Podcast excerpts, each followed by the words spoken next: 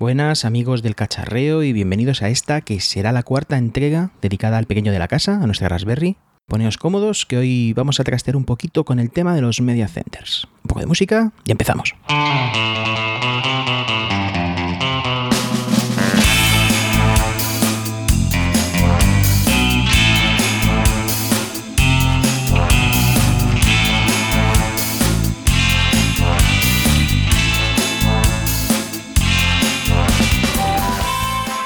Primero de todo, hoy sí hay correo electrónico. Nos ha enviado un correo nuestro amigo Kjurgan haciendo unas cuantas preguntillas sobre, sobre el tema de la Raspberry, que nos hace mucha ilusión, la verdad.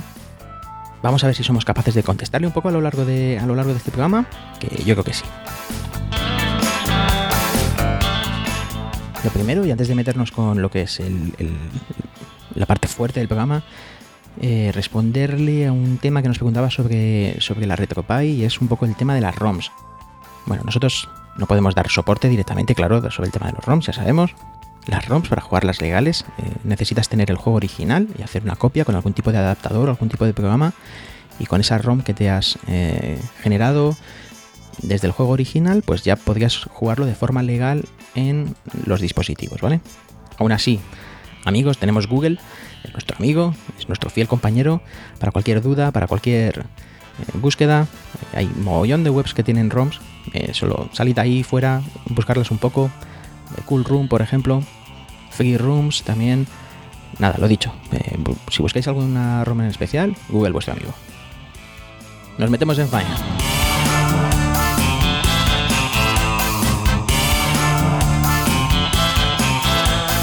¿Qué queríamos tratar en este? En este vamos a hablar un poquito del tema de los media center. Y para el que no, para el que se haya despertado de un coma y no sepa lo que es un media center, pues vamos a explicar un poquito qué, es este concepto, ¿vale? Pues un media center es un programa que va a servirnos de máscara para que podamos gestionar nuestras películas, por ejemplo, en un solo lugar. Desde de ahí vamos a poder verlas desde un disco duro externo o desde un pendrive o una tarjeta SD y vamos a poder verla en nuestra televisión, ¿vale? Vamos a poderle poner add-ons, vamos a poder ver eh, películas en streaming. ¿Qué más podemos hacer? Podemos ver la televisión en directo. Podemos, eh, a través de internet, vamos a poder ver nuestros canales favoritos, vamos a disfrutar de ellos en cualquier momento.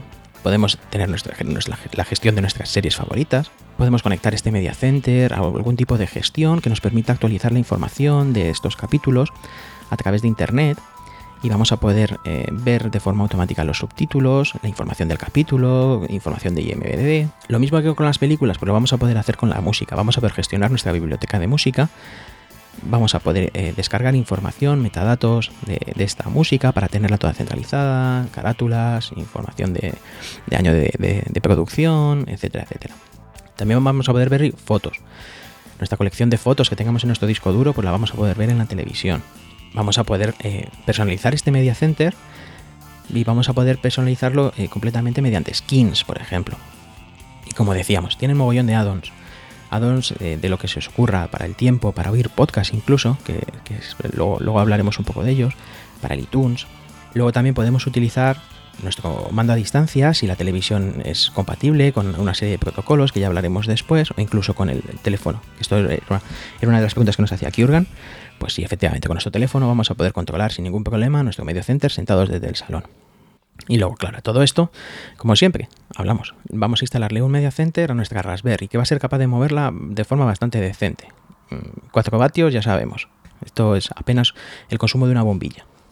Esto es un programa que se le instala a un dispositivo. En este caso vamos a hablar de instalarle algo a, la Raspberry Pi.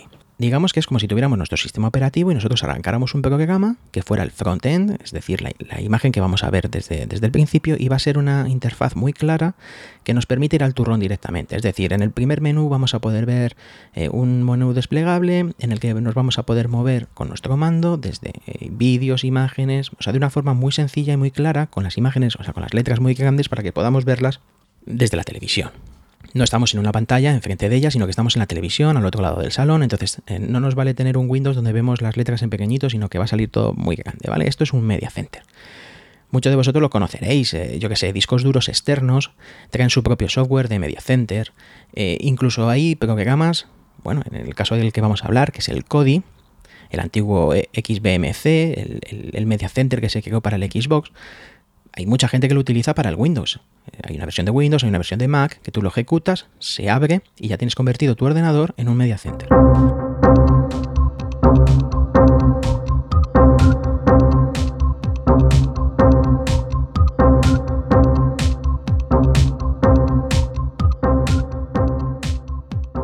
muy similar a lo que hablamos en, en la RetroPie, ¿vale? Tenemos básicamente dos opciones. Una es instalar una versión standalone, es decir, descargarnos una imagen que ha sido creada única y exclusivamente para trabajar como media center en nuestra Raspberry Pi. Por lo tanto, va a ir más fluida si vamos a dedicar nuestra Raspberry Pi única y exclusivamente como media center. Y luego, como siempre, tenemos la posibilidad de instalar el programa, en este caso será un Kodi, que lo vamos a instalar sobre un Raspbian. Es decir, instalamos de base un Raspbian y eh, vamos a instalar con un sudo apt-get eh, Kodi todas las librerías que sean necesarias para trabajar eh, con este Kodi. ¿Cuál es mi recomendación? Pues mi recomendación es la de siempre. ¿Qué quieres de tu Raspberry Pi? ¿La vas a dedicar única y exclusivamente a Media Center? Instálate una versión standalone de cero.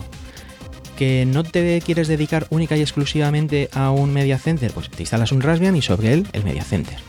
Yo he funcionado de las dos maneras y eh, obviamente va mucho mejor como standalone, pero se defiende muy bien si la instalas aparte en tu Raspbian. Yo la he tenido funcionando durante mucho tiempo aparte. ¿Por qué? Porque quería la Raspberry pues, eh, para todo el tema de torrent, servidor web y demás, y el Kodi era una cosa muy puntual que quería hacer de vez en cuando.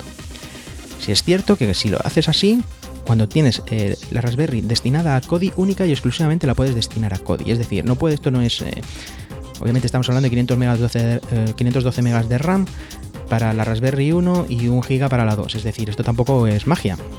En el caso en el que yo cuando arrancaba el Kodi tenía que parar todos los servicios del resto. Transmission con el torrent e incluso la web, eh, algunas veces dependiendo de, la potencia de la película, de lo que quisiera hacer con el, con el Media Center, era necesario detenerla, ¿vale? Así que vosotros decidís, está en vuestra mano.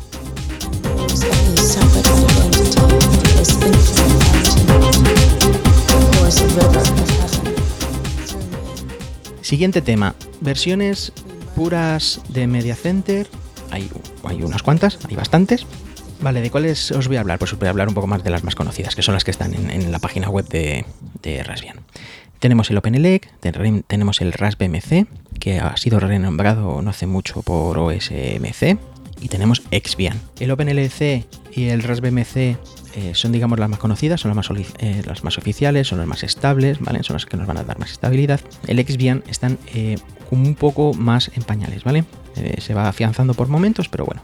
¿Cuál os recomiendo yo? Pues las tres, ¿no? Hemos venido a cacharrear, ¿no? Pues ya sabéis, vais instalando una y la que os guste os quedáis con ella. Como siempre, no se, trata, no, se tarda nada en instalar estas cosas, o sea que tenéis tiempo para trastear y vais a ver que son todas muy parecidas porque están basadas todas en el antiguo XBMC, como decíamos antes, que es el Media Center que se creó para la Xbox, que fue liberado y ha habido toda una comunidad que ha estado trabajando eh, con este software libre para eh, amoldarlo a distribuciones Linux.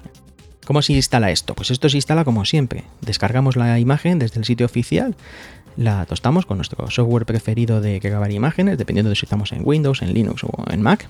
Y ya está, arrancamos el sistema y directamente eh, nos va a aparecer nuestro Media Center de frente. Vamos a ver la primera opción del menú que es vídeos. Así de sencillo, no hay que hacerle más. No hay que hacerle, en este caso no hay que hacerle ninguna configuración ni nada. Si queremos configurarle el Wi-Fi, por ejemplo, que suele ser algo, algo para hacer directamente, ya que una de las opciones que nos permite esto va a ser ver la televisión en streaming, pues nada, sencillamente nos vamos a mover por el menú hasta la sección de opciones, que es una de las primeras opciones que están en el menú, y nada, sencillamente opciones, Wi-Fi, vamos siguiendo los pasos y ya está.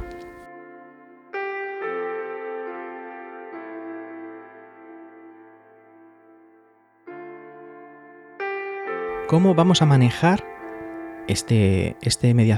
Es fundamental. La primera vez que lo arrancamos, ¿cómo podemos manejar esto? Bien, pues hay una serie de formas de, hacerlo. Como siempre, un teclado y un ratón. Como hemos dicho, nuestro teclado, ratón inalámbrico lo que más rabia nos dé. Si no queremos tener el teclado y el ratón en el salón, que es una opción, desde mi punto de vista le da un punto muy kitsch a vuestro salón, tener un teclado y un ratón, pero en fin, para los más clásicos, tenemos una opción que es también manejarlo con el móvil. Android y iPhone tienen aplicaciones oficial desde los markers eh, correspondientes con el que vais a poder controlar vuestro media center, ¿vale? Buscadlo un poco en el, en el market y directamente os la podéis instalar y por wifi os va a encontrar vuestro media center y vais a poder controlarlo. Y luego una de las opciones más chulas, que es en mi caso, que es que directamente podemos manejarlo con el mando a distancia de nuestra televisión. Eh, para esto no valen todas las televisiones, obviamente. La televisión tiene que ser compatible con CEC, que es un protocolo. Tiene que tenerlo activado. Y luego tenemos que tener un cable HDMI que lo vaya a soportar. En mi caso, así ha sido, es una Samsung, el protocolo me parece que se llama Amismet o algo así, Amismet Plus. Y esto automáticamente conectando la Raspberry a la televisión, pues ya me da la opción de que mi mando se sincronice con la Raspberry y voy a poder moverme por los mandos del. por los, por los menús de la Raspberry del Media Center con, el, el, mando de la televisión. Es algo súper cómodo, ¿vale? Porque el Media Center también tiene previsto esto, es decir, él piensa que no solo los vais a conectar con un teclado y un ratón, como si fuera una distribución Linux. Entonces, todas las acciones de búsqueda, todas las, todos los inputs que, vayan a requerir un teclado, escribir letras, eh, automáticamente aparece en pantalla un teclado de los táctiles de, Android o, tal, que nos va a permitir con nuestro mando de la televisión movernos por el teclado y ir escribiendo las letras. ¿Vale? lo han tenido en cuenta.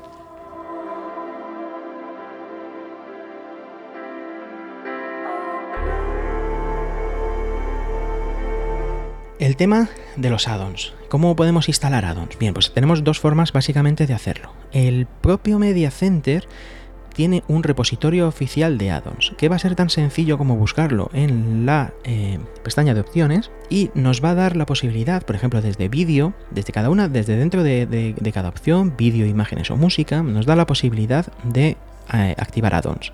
Y si no tenemos activos los addons, nos da la posibilidad de buscarlos en el repositorio. Tenemos también la posibilidad de añadir repositorios mediante configuración. esto es algo súper, súper cómodo. Eh, por ejemplo, yo me voy a vídeo y selecciono añadir addons. ¿Y qué addons encuentro ahí? Pues ahí vas a poder encontrar, por ejemplo, el addons del YouTube o el addons del iTunes súper sencillo. Añado el, plugin de, del YouTube y ya cuando entréis dentro de YouTube vais a poder ver pues, que hay una interfaz en la que vais a poder buscar vídeos, eh, buscar pues, eh, listas de, de, distribución. Es algo súper cómodo. Para el tema del iTunes, lo mismo, podéis dar de alta podcast. Podéis buscar vuestro podcast favorito, yo que sé, se me ocurre a mí así al azar, pues Diogenes Digital, y lo vais a tener funcionando en vuestra televisión de una forma muy sencilla. Segunda opción, hay ciertos plugins pues, que no están en el repositorio oficial, por lo que sea, porque son menos legales o, por, lo que, por lo que se os venga en mente. Hay una opción dentro de, las opciones, mm, valga la redundancia, donde nos va a permitir instalar estos plugins mediante un fichero zip. Es tan sencillo como irte a la página oficial, descargártela desde un ordenador, bajarte el zip, eh, meterlo en un pendrive y ir a instalar directamente desde un dispositivo. Por menú nos vamos a mover, va a aparecer nuestra unidad, va a reconocer automáticamente el pendrive, no hace falta montarlo, no hace falta hacerle nada y vamos a poder instalarle el, el plugin en cuestión.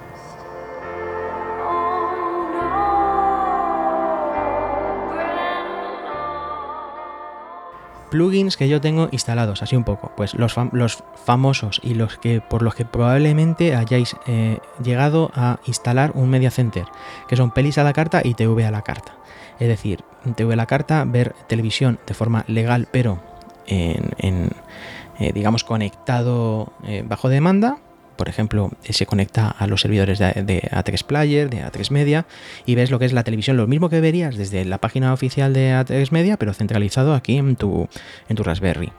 Y pelis a la carta, pues bueno, eh, ya sabéis, películas de contenido mm, eh, dudosamente legal. Tenemos el XBMC Torrent, que esto es para ver eh, contenido torrent directamente por streaming sin necesidad de tenerlo descargado. Es decir, descargar por torrent bajo demanda y ver contenido, yo que sé. Sobre todo, eh, ya lo tenéis que tener en cuenta, eh, contenido Creative Commons eh, que haya subido a torrent vía, vía, vía torrent. una cosa muy interesante, el tema de los subtítulos. Contenido de XBMC Torrent, como siempre, es mayoritariamente en inglés. Entonces, tenemos la opción también de instalar eh, un plugin que son subtítulos, que son lo que nos va a permitir es buscar subtítulos a la vez que estamos reproduciendo contenido multimedia. Es decir, eh, estoy reproduciendo una película o lo que sea y eh, me permite conectar a SubtipX, por ejemplo, subtítulos.es, hacer una búsqueda mediante una cadena de búsqueda automática para que reconozca si existen subtítulos de ese contenido multimedia y si no también me permite meter yo la cadena que yo quiera. Selecciono los subtítulos en el idioma que, que quiera, en inglés o en español y automáticamente si son los subtítulos correctos, estos como siempre, van a aparecer en pantalla. Como decíamos, otro plugin que mola, pues el tema del podcast. Podemos eh, conectar a iTunes. Tenemos eh, YouTube. Podemos manejar eh, este código desde el iPhone, como decíamos. Buscad en, poco en Google y si no os dejamos luego el, enlace para que podáis buscar la, la aplicación. Y esto pues es un poco el tema del Media Center. La verdad es que es algo muy útil si estáis acostumbrados a manejaros con contenido multimedia, la verdad es que es algo muy cómodo. Eh, lo tenéis todo centralizado, pincháis vuestro disco duro externo con vuestro contenido favorito, lo tenéis todo, lo tenéis todo siempre ahí. Eh, búsquedas, indexado, con vuestras carátulas, ordenados como bien os guste. Y la verdad es que está muy bien. Yo he de decir que lo utilicé hasta que llegó el nuevo niño a casa que se hace querer por encima de la Raspberry, que es el Chromecast. Ya hablaremos un día, hacemos un, un, monotemático Chromecast, pero la verdad es que es algo, es algo increíble. Reproducir contenido multimedia en la televisión directamente con este dispositivo de 35 euros desde cualquier dispositivo que tengáis en casa, desde un móvil, lanzar el vídeo de YouTube directamente a la televisión, eh, con popcorn hacer un streaming de, torrent, eh, o sea, súper cómodo, súper cómodo. Y hablaremos un poco de él un poco más adelante.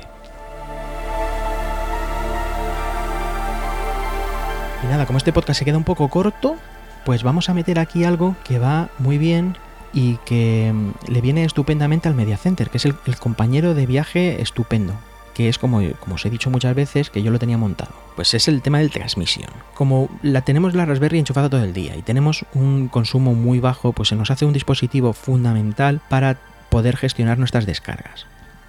Vía torrent.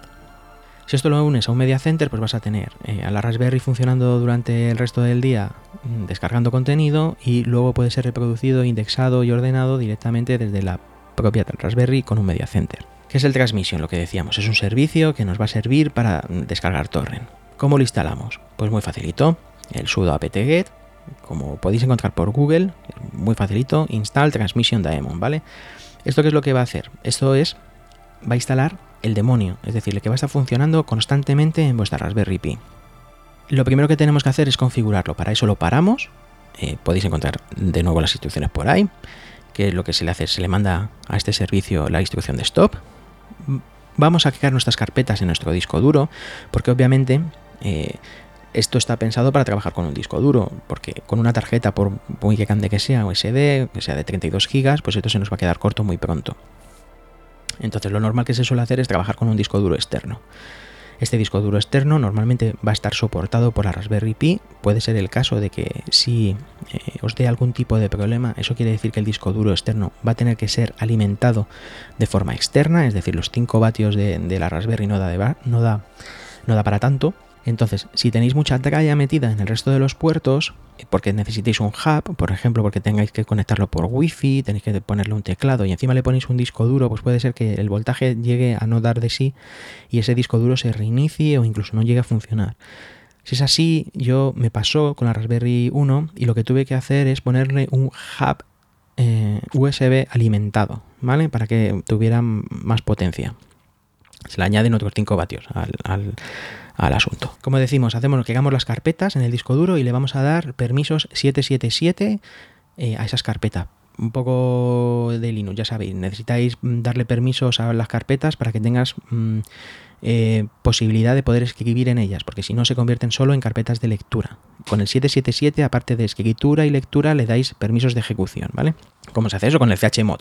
Busca por internet, ¿vale? Es muy sencillito. Lo siguiente que tenemos que hacer es editar las opciones del transmission. Para eso nos editamos un ficherito de, texto, que es un JSON, que es un, fichero de formato de JavaScript, eh, lo editamos con vuestro editor favorito, normalmente en la Raspberry se utiliza el Nano. Y una vez que, la, que editamos este, este, este fichero, pues las opciones que nos y que vamos a ver, las más básicas y las que se suelen configurar, pues suelen ser uno de los parámetros que vais a ver, que es download-dir.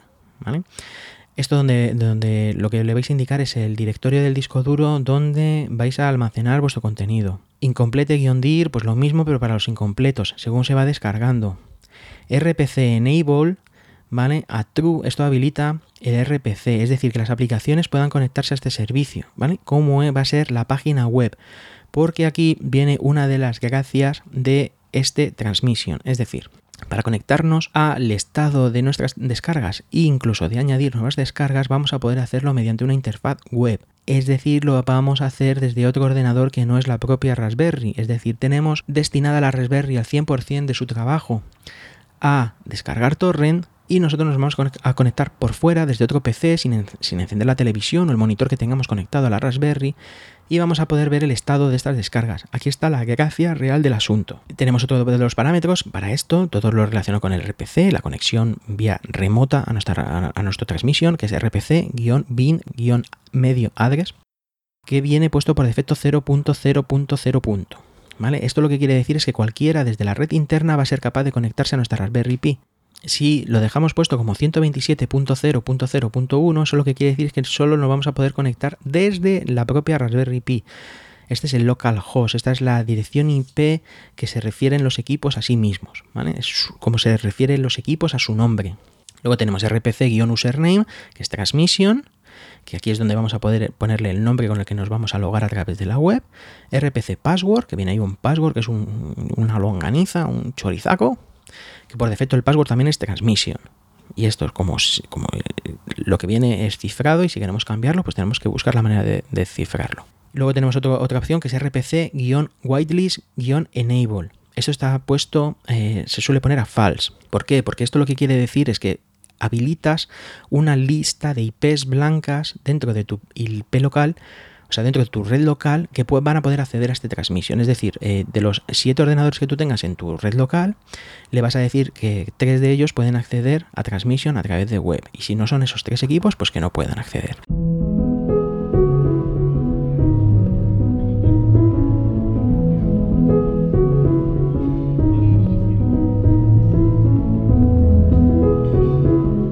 Hay muchas más opciones, pues nada, os recomiendo que le echéis un vistazo a todas las opciones que tenéis y porque seguramente se ajusten a lo que necesitéis. Porque para poder acceder, por ejemplo, a la transmisión, a la transmisión desde fuera, poder ver las descargas de tu casa, pues para esto va a haber que hacer una serie de configuraciones, ¿vale?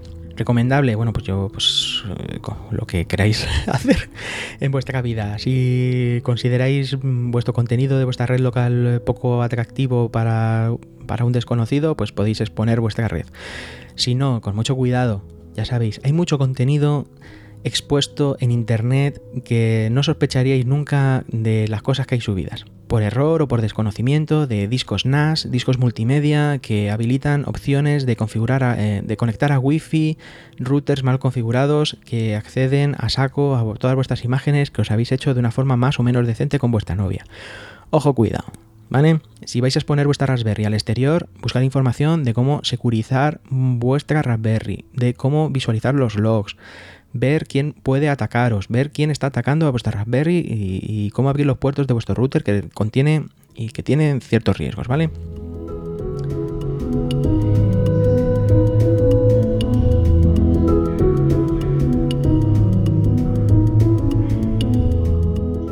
Cuando ya hemos terminado de configurar eh, nuestro fichero, control X, que nos va a decir si queremos salvar el contenido o no, lo salvamos y volvemos a arrancar nuestro, nuestro, nuestra transmisión.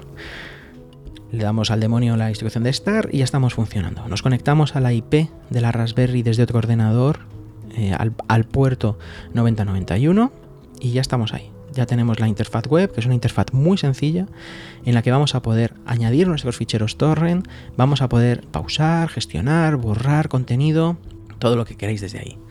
No necesitáis, eh, aquí está la gracia, o sea, no necesitáis conectaros a la propia Raspberry, podéis hacerlo desde cualquier ordenador. Y este sería mi siguiente paso a investigar, es decir, tener realmente la Raspberry mm, dedicada como si fuera un NAS, ya no como un media center descargas en el propio dispositivo y visualizas en el propio dispositivo, sino que lo utilizas como, como, como un NAS, como una centralización de, descargas y de streaming, pero no de que haga el streaming por contenido, sino que haga el streaming vía Wi-Fi. Por ejemplo, conectarlo a un Chromecast, en una televisión o a vuestra Smart TV, poder conectarla a vuestra Raspberry y que sea la Raspberry la que reproduzca, pero a través de la red, ¿vale? No directamente a través del cable HDMI. Más, yo una cosa que hacía con la Raspberry 1, sí es cierto que se tuesta muchísimo. O sea, si le pones mucha carga de torrent, eh, lo va a sufrir el cacharro y, puede llegar a cierto punto en el que si tengas 3, 4 o 5 torrent descargando a la vez, es posible que incluso mm, te dé errores de, de tiempos de acceso el servidor web del transmission porque no da más para sí. Entonces yo lo que hacía era entrarle por SSH, por consola, y le instalé un cliente que va por SSH. Este se llama transmission-remote-cli. Entonces te conectas por SSH, levantas el, cliente y lo puedes ver por consola. Al ser por consola, pues consume muchos recursos y aunque va muy lento y muy despacio, pero sí que te da, puedes, eh, no te da errores, sino que tarda mucho en conectarse y, puedes eh, trabajar con eso.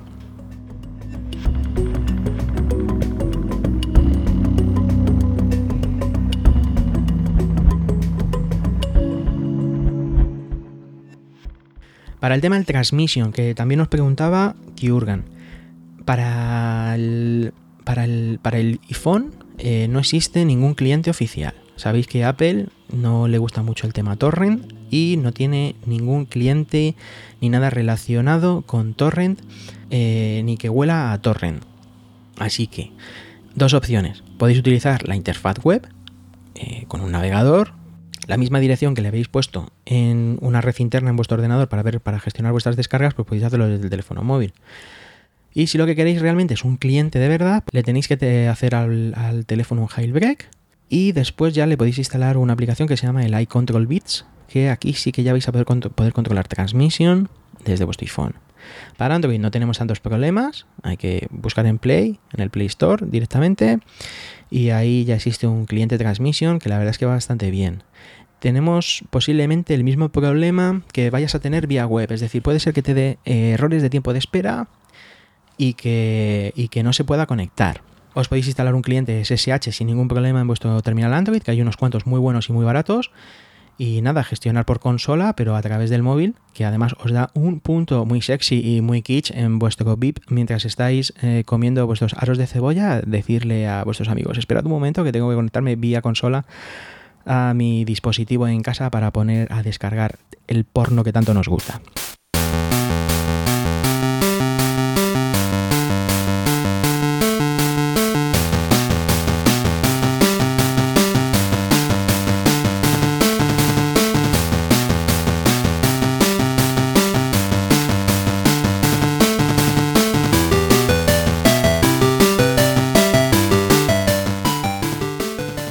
Con esto y un bizcocho, yo creo que vamos a terminar por hoy, porque yo creo que ya hemos rellenado esta media hora hablando de, cacharreo y de términos inconexos con muchas siglas, que es lo que nos gusta para el tema del cacharreo y para poder disfrutar un poco de la vida.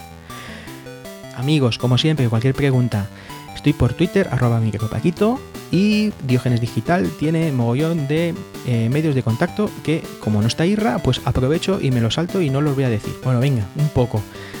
Tenemos correo electrónico diogenesdigitalpodcast.gmail.com Luego también tenemos un Twitter que es diogenesdigital1 eh, con el arroba adelante. Ya sabéis, porque es Twitter. Hay Facebook, hay iTunes, hay iBox. Amigos, poned Diogenes Digital en Google. Si os lo digo mm, que lo hagáis con las ROMs, ¿cómo no os lo voy a decir con Diogenes Digital? Es más, que queréis compraros una camiseta, ponero en el Google camisa Diógenes Digital y ahí os va a salir la tostadora donde vais a podernos dar duros para que nos podamos retirar e ir a gastar todo el dinero que vamos a gastar en la playa. Amigos, un saludo, un placer. Para cualquier cosa,